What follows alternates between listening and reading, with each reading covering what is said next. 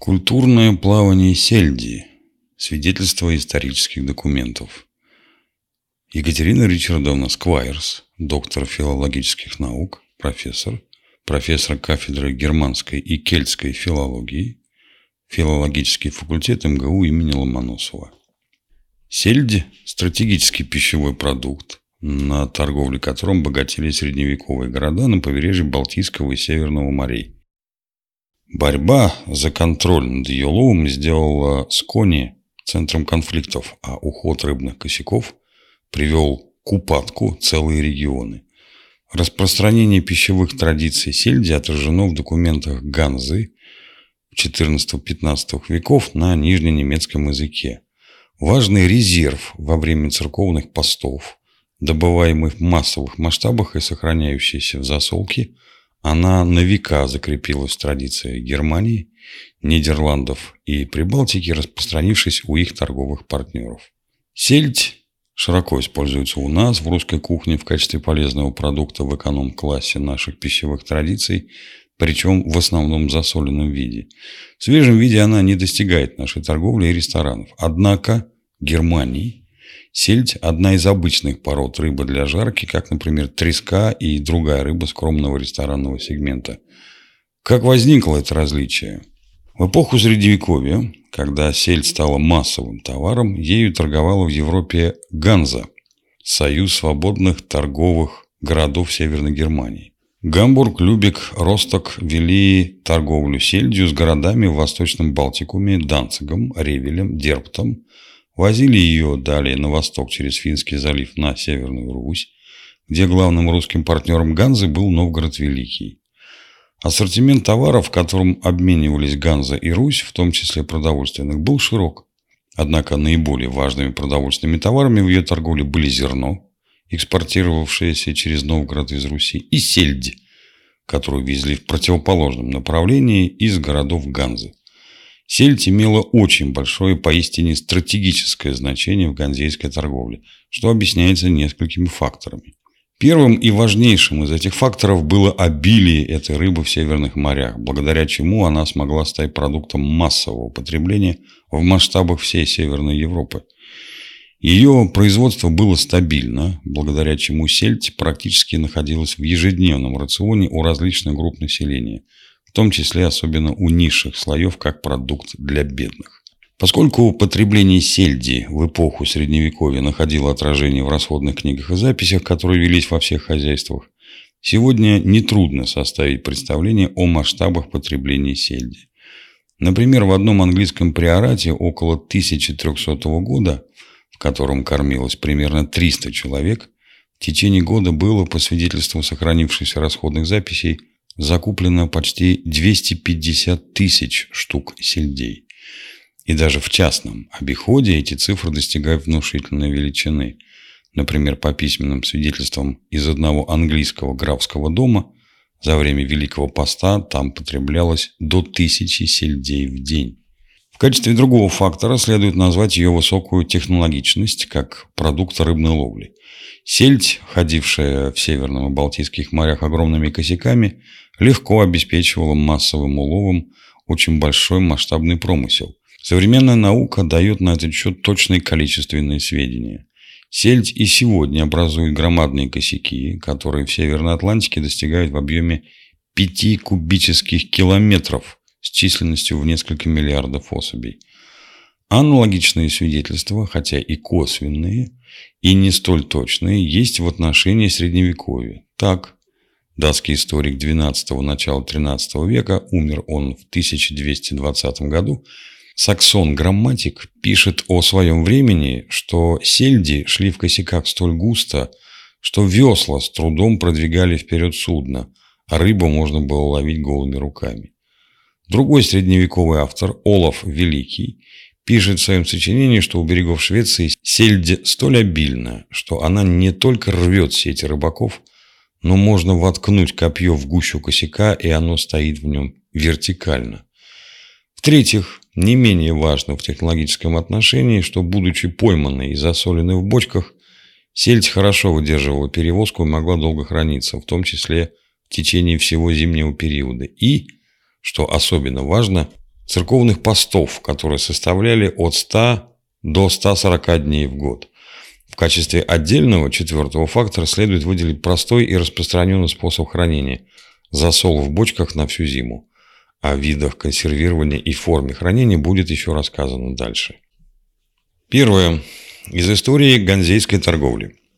Прежде чем Ганза завладела ключевым положением международной торговли сельдью, ею занимались ее ближние соседи. Главными местами ловли был полуостров Скони и голландское побережье. Соответственно, первоначально сельдь ловили голландцы и возили ее в Кёльн и дальше вглубь Германии, но впоследствии их потеснили ганзейцы. Датчан, которые занимались ловом в Балтике и продавали свой улов на побережье Скони, также постепенно должны были уступить городам Ганзы. Сначала, после войн со скандинавскими странами с Данией, например, в 1362 году, Ганза несла большие потери, но, наконец, после заключения в 1370 году Штральзундского мира заняла господствующее положение. Балтийское море фактически стало внутренним морем Германии, а Ганза овладела контролем над всей торговлей в море, в том числе рыбной торговлей полуострова Скони, сельдью. Хотя датский король Вальдемар Аттердаг формально владел Скони, все же все места полуострова, где засаливали, расфасовывали и продавали сельдь, находились под контролем Любекской общины купцов-работорговцев Скони, по-немецки «Шоненфарер». В договоре с Аттердагом Ганза получала право влиять на выбор наследника датского престола, поэтому при возведении на престол пятилетнего Олафа годы жизни 1370-1387, его мать Маргарета могла сыграть на торговом интересе Ганзы в политической борьбе против конкурентов. Как можно заметить, для гастрономической и внешнеторговой судьбы сельди большое значение имела география распространения этой рыбы и пути прохождения ее косяков. Как считают, впоследствии уход косяков от берегов Скони привел эти регионы к экономическому спаду. В 1278 году право обосноваться на Сконе, близ Мальмё, получил город Грайфсвальд, что позволило ему участвовать в посреднической торговле шкурами, мехами, воском, коноплей из Восточной Балтики и западными винами и сукном. Вскоре грайфсвальдские купцы основали свою общину с подворьем на острове Борнхольм, которая просуществовала с 1378 по 1525 год, и возглавить торговлю с Данией и Швецией. Активной торговлей в Восточной Балтике занимался также Тевтонский орден. В его ассортимент входили на первом месте по цене пряности, шафран, имбирь, перец, на втором воск, вина, масло, мед и так далее. Торговал он в том числе и сельдью. Наконец, Руси достигали западных рынков Ганзы ткани, соль, серебро и цветные металлы, пряности, вино и сельди. Уже с начала XII века наиболее богатые места ловли сельди около полуострова Фальстербро превратились в крупнейшие средневековые центры торговли в Северной Европе. Растущее богатство городов Ганзы позволяло им предоставлять кредиты соседним правителям, что в свою очередь обеспечивало им выгодные договоры и торговые привилегии. И вскоре они развили собственную сеть морской торговли, протянувшуюся на восток до Новгорода и Пскова на Руси, на север до Норвегии, на запад до Англии, Нидерландов и Фландрии, а на юг аж до Венеции. В соответствии с этими направлениями своей деловой активности ганзейские купцы образовали специализированные торговые компании. Новгородские ганзейцы привозили русские меха, дерево, воск, деготь, лен и пеньку, шведские общины – руду, ганзейцы из норвежского Бергена – треску, а немецкие общины с кони – необходимые во время поста сельди. Эта картина исторических связей отражается и в материале языков, и в средневековых письменных документах. Второе. Слова и тексты. В письменных свидетельствах на германских языках уже в раннюю средневековую эпоху отражена как сама сельдь, так и ее важность для очерченного выше географического региона.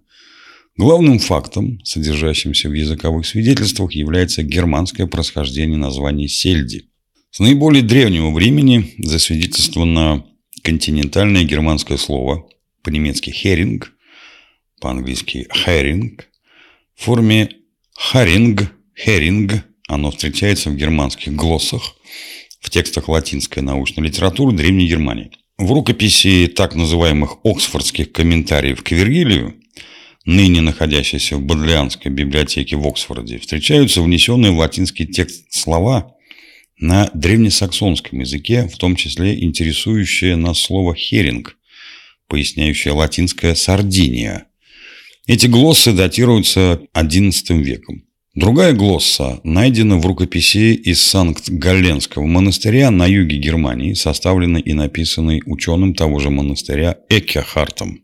Его же почерком в текст внесена германская глосса «харинг» к латинскому «альмаринус». Санкт-Галенский ученый Экехард IV умер в 1057 году, что позволяет датировать и эту глоссу временем до середины XI века. Провинанс обеих рукописей, Оксфорд и Санкт-Галлен, не противоречит северному происхождению лексемы, обозначающей сельдь. Известно, что в Оксфорд кодекс Вергилия с глоссами попал из монастыря Верден, крупного центра науки и письменности на Нижнем Рейне с IX века.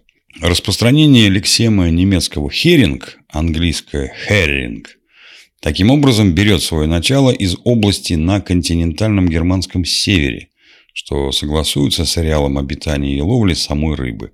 Как западногерманскую, то есть англо-нидерландско-немецкую, представляет эту лексему и этимология. Она не имеет исконных параллелей за пределами этой части германского, а внутри этой ветви связана, как полагают, с прилагательным «серый». Сравните английское «hoary» от древнеанглийского «hair» – седой, серо-белый. Из этого ареала сравни в отдельных западногерманских языках древнеанглийский «херинг», уэссекский «херинг», английский, древненемецкий «херинг», древнефрисское «херинг», средненидерландский «херинг», нидерландский «харинг». Слово заимствовано романскими языками. Французское «херинг», итальянское «аринга». Во французском языке популярны фразы Батайле des Herrings, селедочная баталия, обозначает битву при Рувре 12 февраля 1492 года за безопасное прохождение продовольственного обоза в основном сельдью и другими пасхальными продуктами. Другое название сельди распространилось из скандинавского ареала, где оно, по-видимому, исконно. Древнескандинавско-исландский, шведский сильд, просто шведский силь, норвежский силь. Заимствование этой лексемы в финский и балтийский языки произошло, по всей видимости, до распространения ганзейского синонима «херинг». Во всяком случае, это может иметь в виду Фасмер, настаивая на заимствовании в балтийские языки до XII века. Литовский, латышский, например, «сильке». Впрочем, обе германские лексемы нашли распространение в восточно-балтийском ареале, иногда в отношении близких, хотя и не идентичных видов рыбы латышский «ренгес», эстонский «рейм», но финский «силакка», эстонский «сильк», русское «салака», польский «слец салака». Дальнейшую историю этого культурного распространения сельди можно проследить на материале разнообразных документов Ганзы, начиная с XII века. Среди сохранившихся исторических источников есть такие, из которых можно почерпнуть точные статистические данные о торговле сельдью. Например, таможенные и отчетные документы торговых портов городов Ганзы. Например, можно узнать, что за период 1474-1476 года в порт Любика пришло 36 судов от Скони и Борнхольма на пути в Данцик и города Ливонии, из которых 30 судов везли груз альборгской сельди общим весом 579 ластов. Третье. Сорта сельди. В знаменитом немецко-русском разговорнике Тонни Фонне 1607 года есть раздел, посвященный различным видам товаров, в том числе и сельди. Он так и называется «О соли и сельди». В нем приводятся древнерусские слова с их нижненемецкими переводами. Сельде равно херинг, сельдь. Сконская сельдь, шонш, херинг, сельдь из сконы. Фламская сельдь, фламшхеринг, фламандская сельдь. Амброльшая сельдь, альборгеш, херинг, альборгская сельдь. Эти региональные сорта сельди дополнительно различались в зависимости от сезона лова и, очевидно, по качеству. В 1360-х годах магистрат и бургомистр города Любика установили, определили, утвердили и ввели в законную силу эти положения касательно расфасовки сельди. Это цитата. В документе предписано, что сконская сельдь должна быть выловлена в надлежащее время, то есть осенью, засолена и расфасована в соответствии с вышеописанными правилами. Это тоже цитата. О различном качестве этих сортов сельди свидетельствует разница в прописанных ценах. Например, сельдь с икрой ценилась выше. Далее, в соответствии с этим, продавая сконскую сельдь пустую, то есть без икры или молоки, следует давать на одну штуку больше, чем сельди с икрой или молокой. В целом же сконская сельдь была дороже других сортов. Цитата Далее борнхольмскую и немецкую сельдь продавать по более низкой цене. В этих же правилах содержатся и нормы продажи рыбы собственной засолки или привозной, а также правила пользования рыбным и соляными рынками. Например, прописано право торговать на рынке Любика в течение трех дней. Цитата. Далее, если кто-либо, будь то гражданин Любика или приезжий купец, гость, захочет продавать на рынке в Любике сельдь, которую он сам засолил и или привез из-за моря, то пусть стоит три дня, но не долее. Если же придет с соленого рынка, то пусть дает на одну штуку больше. Сельдь – сезонный товар, ее качество и связанные с ней виды работы строго зависели от календаря. В июне косяки сельди начинали выходить из океанских глубин на нерест в сконы. В это время их ловят, причем с июля она набирает наибольший вес и жирность, у самок образуется икра, у самцов – молоки. Для сезона нереста сельди существовал специальный рыболовецкий термин, упомянутый в гамбургском городском и морском праве – «шлиптид дес харингс». Это время, когда сельдь мечет икру и когда ее ловят. В середине лета, считая от Иванова дня. После нереста рыба значительно теряет в весе, поэтому пустая сельдь менее качественная. А к 29 сентября остается уже только пустая сельдь. Если же ловить ранее оптимальных сроков с 24 июня и до начала сезона, то сельдь еще не достигает половозрелости и максимальной жирности. Этот календарь представлял собой ежегодную рамку для деятельности целого ряда профессий – рыбаков, переработчиков и фасовщиков, бочкарей, судовых команд и шкиперов-купцов. Четвертое. Центры торговли. Наиболее важные рынки и центральные места засолки сельди находились на Сконе. Вскоре поблизости на Сконе и Фальстербро образовались международные ярмарки, которые с XIV века сосредоточились исключительно на торговле сельдью. Причем конкурентам Ганзы – англичанам и даже голландцам торговля на них была просто запрещена. К началу XIV века сель заняла исключительное положение среди товаров Ганзы. Ежегодно из Сконы вывозилось от 100 до 300 тысяч тонн. Однако в XV веке лов и торговля сельдью в ближних водах несколько снизились, и тогда выросла торговля севером морской сельдью, в которой главенствовали голландцы. Но во все времена права и обязанности ганзейцев, участвовавших в торговле сельдью, и их защита от конкуренции обеспечивалась тщательно проработанными и строго соблюдавшимися правилами и юридическими нормами. Нарушение этих правил строго каралось по установленным юридическим нормам, например, регламент Любекского рынка гласит, «Буде же кто-либо нарушит какое-либо из этих правил, кто бы он ни был, Мастера гильдии должны привести его в суд, и там пусть с ним поступают, как положено по закону. Пятое. Сельдь и соль. Огромное количество рыбы, одновременно идущей на нерест, представляло и серьезную технологическую проблему, так как сельдь, особенно в сезон, обладает большой жирностью и не поддается консервированию вялением, то есть высушиванием на открытом воздухе, как треска. Этим определяется исключительное значение метода засолки и самой соли для развития этой рыбной отрасли. Рыбные заготовки порождают большой спрос на соль. Насколько эти два продукта неразрывно связаны между собой, показывает тот факт, что часто торговля солью и сельдью отражаются в одних и тех же документах и исторических контекстах. В качестве иллюстрации приведем пример из таможенного уложения порта Любика.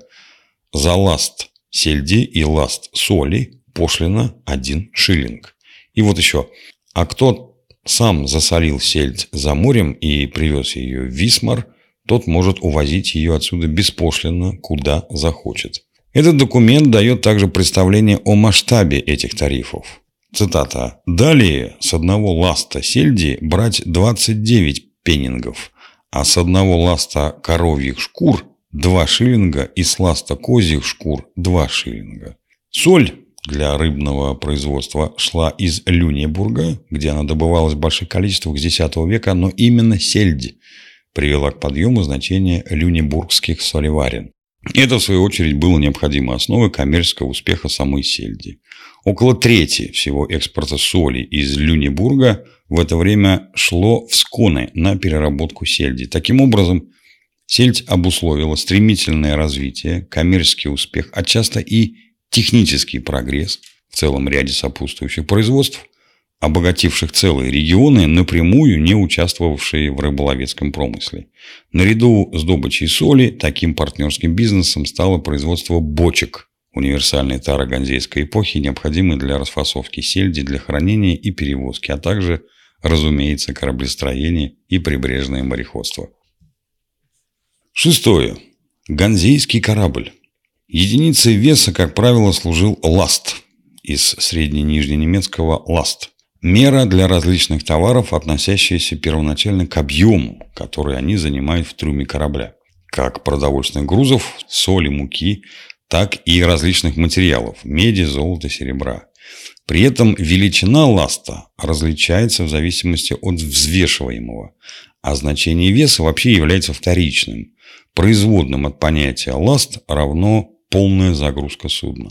Количественно, следовательно, ласт обозначал не столько вес, сколько объем груза, то есть мог сильно колебаться в зависимости от плотности взвешиваемого. Ластом сельди в Амстердаме считалось 14 бочек, что в свою очередь составляло около 10 тысяч штук сельди. Известно, что амстердамский ласт для взвешивания ржи по весу немного превышал современные 2 тонны – тем же двум тоннам примерно соответствует и ласт, принятый в городах Ганзы и также исчислявшийся из вместимости ганзейского типа торгового корабля. Это означает, что мера веса товаров, то есть грузов при морских перевозках, тесно связаны с вместительностью и грузоподъемностью судов. Господствовавшим на Балтийских и Североморских торговых маршрутах была ганзейская коча, немецкая когге – Помимо приписываемых ей историкам мореходству технических преимуществ, маневренности, проходимости по сложному профилю прибрежного грунта, Коча обладала высокой для такого небольшого судна грузоподъемностью. Извлеченная в 1962 году из донного песка вблизи Бремена Коча, отнесенная исследователями к 1380 году, Имеет скромные размеры 23,5 метра в длину, 7,5 метров в ширину и 2 метра в глубину корпуса.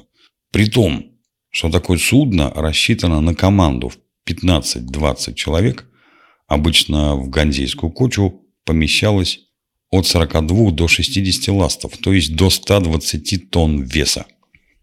Седьмое. Сельди в бочке. При такой системе количественной оценки груза Особое значение имели бочки, использовавшиеся под сельди. Поскольку измерить объем такой бочки можно было только снаружи, то она служила весьма приблизительной мерой товара, поскольку различными могли быть толщина и внутренний профиль ее дубовых стенок. Эта проблема решалась различными нормами и соглашениями. Очередной пересмотр старых методов проверки бочек был предпринят в Любике в 1469 году. Однако относительность измерений на всех стадиях у изготовителя бочки, у торговца и у потребителя сельди сохранялась, и с ней по-прежнему приходилось считаться.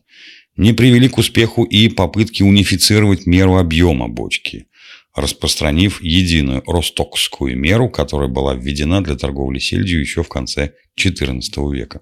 Название ростокской меры по городу Ростоку не случайно. Торговля сельдью не только вывела в ряд абсолютно стратегических промыслов производства и торговлю солью и подняла на новую высоту кораблестроительное дело в приморских городах Ганзы, Она также вызвала к жизни цветущий промысел бочкарей. Он особенно успешно развивался в городе Ростоке, где имелось необходимое для этого сырье, использовались дубы, росшие в большом количестве в герцогстве Мекленбург. Сельдь закладывали в бочки прямо там же, где засаливали, целиком, с головой. Бочки закрывались как с нижнего, так и с верхнего донца, законопачивались и клеймились знаком производителя. Несмотря на все вводившиеся меры, широко встречались некачественные товары и нередко случался обман. Например, в письме около 1300 года магистрат города Айзенах пишет городу Любику. В свою очередь, дружеские и почтительнейшие просим вас принять вместе с владетельными господами и соседними с вами городами меры к тому, чтобы в середину бочек закладывались сельди того же качества, что сверху и снизу, ибо отовсюду приходят жалобы, как от наших, так и от чужих, на то, что поступающие от вас сельди сверху и снизу хороши, а в середине некачественны и испорчены. Рыночные правила 1360-1370 годов, процитированные выше, начинаются положением о маклерах, ответственных за качество сельди. В первом параграфе сказано, что, цитата, «отныне присяжные маклеры, которые принесли клятву магистрату, обязаны тщательно осматривать всю сельдь, которая здесь фасуется, так, чтобы убедиться, что в середине бочки уложена такая же сельдь и таким же образом, как у дна, и что бочки соответствуют установленному размеру и наполнены в соответствии с правилами, безо всякой хитрости. Восьмое. Сельдь в законе. Большую часть письменных свидетельств составляют различного рода правовые документы и официальные письма. В документах ганзейских городских инстанций содержатся многочисленные рассказы о конфликтах, возникших по поводу партии рыбного товара, об украденных или конфискованных грузах сельди, о несправедливо взысканных штрафах и пошлинах. Один такой эпизод отражен в жалобе, направленной в город Любик в августе 1390 года. Потерпевшая сторона пишет о грузах, среди которых была одна бочка, которая не принадлежит никому, а за нее было взято 8 лотовых фердингов, как вам может сообщить упомянутые Лудики Памми, в настоящее время находящиеся, по нашим сведениям, в вашем городе. Это вышеупомянутая сельдь помечена маркировкой, как нарисовано ниже в данном письме. Мы посылали за бочкой двоих наших сограждан Ратманов, как то Ганса ван Годенстеде и Ганса Бординовина, и они сказали нам под присягой, что эта бочка испорчена и повреждена и непригодна ни для кого из почтенных купцов. В конце письма действительно приводится рисунок, воспроизводящий личный торговый знак купца. Аналогичные жалобы, иски и претензии есть и от городов Ростока, Висмара, Любика и других.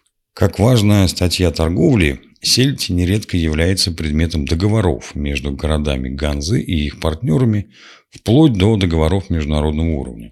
Возникавшие конфликты, связанные с торговлей и провозом грузов сельди, обсуждались в переписке с торговыми партнерами или властями, а затем регулировались в решениях в значительном количестве сохранившихся в архивах городов Ганзы.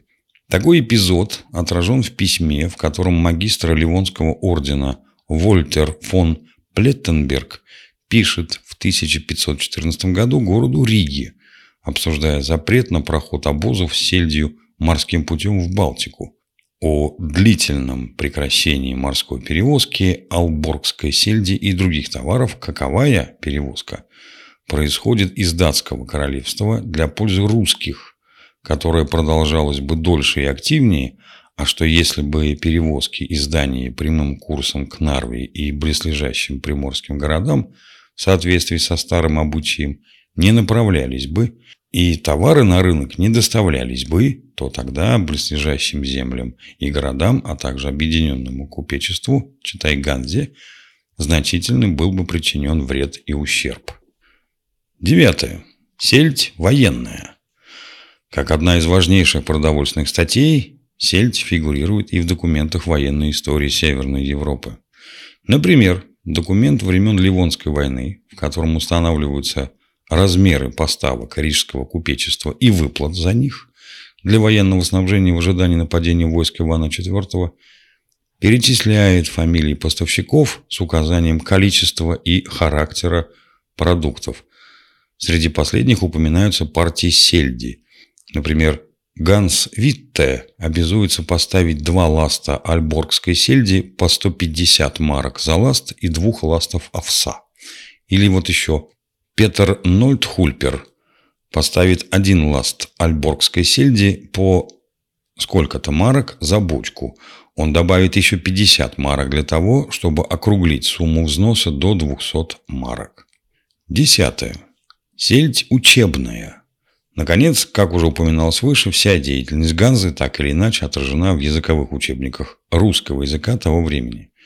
Особенно содержателен немецко-русский разговорник Тонни Фенне, где есть учебные диалоги и словарный материал по всей тематике деятельности немцев в Новгороде и Пскове, в том числе и про торговлю сельдью.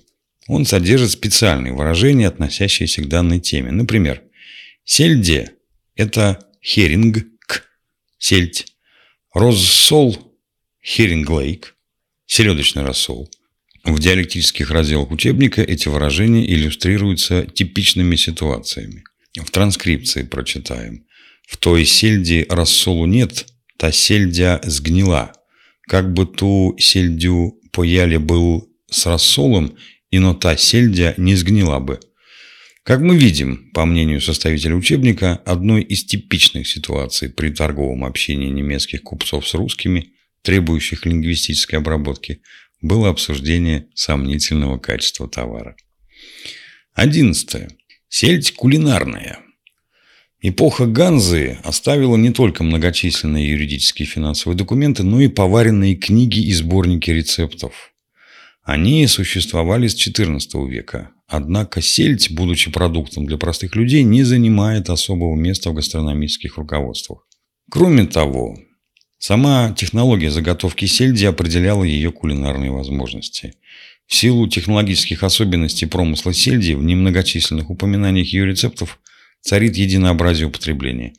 Сначала засоленную сельдь вымачивали, часто еще до розничной продажи. Затем просто жарили, иногда обваляв в муке, и ели под соусом из горчицы, уксуса и или сливочного масла. Но и таких рецептов кулинарного приготовления сельди с термической обработкой практически нет. Но иногда они скрыты в рецептах блюд из других продуктов. Например, в одной поваренной книге ганзейской эпохи на средне-нижненемецком языке рецепт номер 38 посвящен приготовлению гороховой каши с медом – где далее сказано, что она подается к жареной сельде под горчичным соусом. Очевидно, что в качестве гарнира к сельде. Но сама сельдь отдельного рецепта в книге не удостоилась. 12. Сельдь сегодня. Традиционная засоленная сельдь сегодня редка. В 20 веке были истощены косяки рыбы, а когда они восстановились, то оказались зараженными нематодами – Поэтому стала обязательной глубокая заморозка улова прямо на сенере с предварительным потрошением тут же. Этот способ позволяет обходиться без немедленной засолки рыбы целиком. Современная сельдь матьес – это особым способом потрошенная сельдь, приготовленная новым способом, хотя и заморозка для нее тоже применяется. Сельдь по-прежнему массовый продукт. Например, она составляет около 18% потребляемой в Германии рыбы – но в основном на рынке сегодня сельдь из Балтийского моря. Что же касается настоящей, ганзейской, традиционной соленой селедки, то она стала редкостью даже в Германии.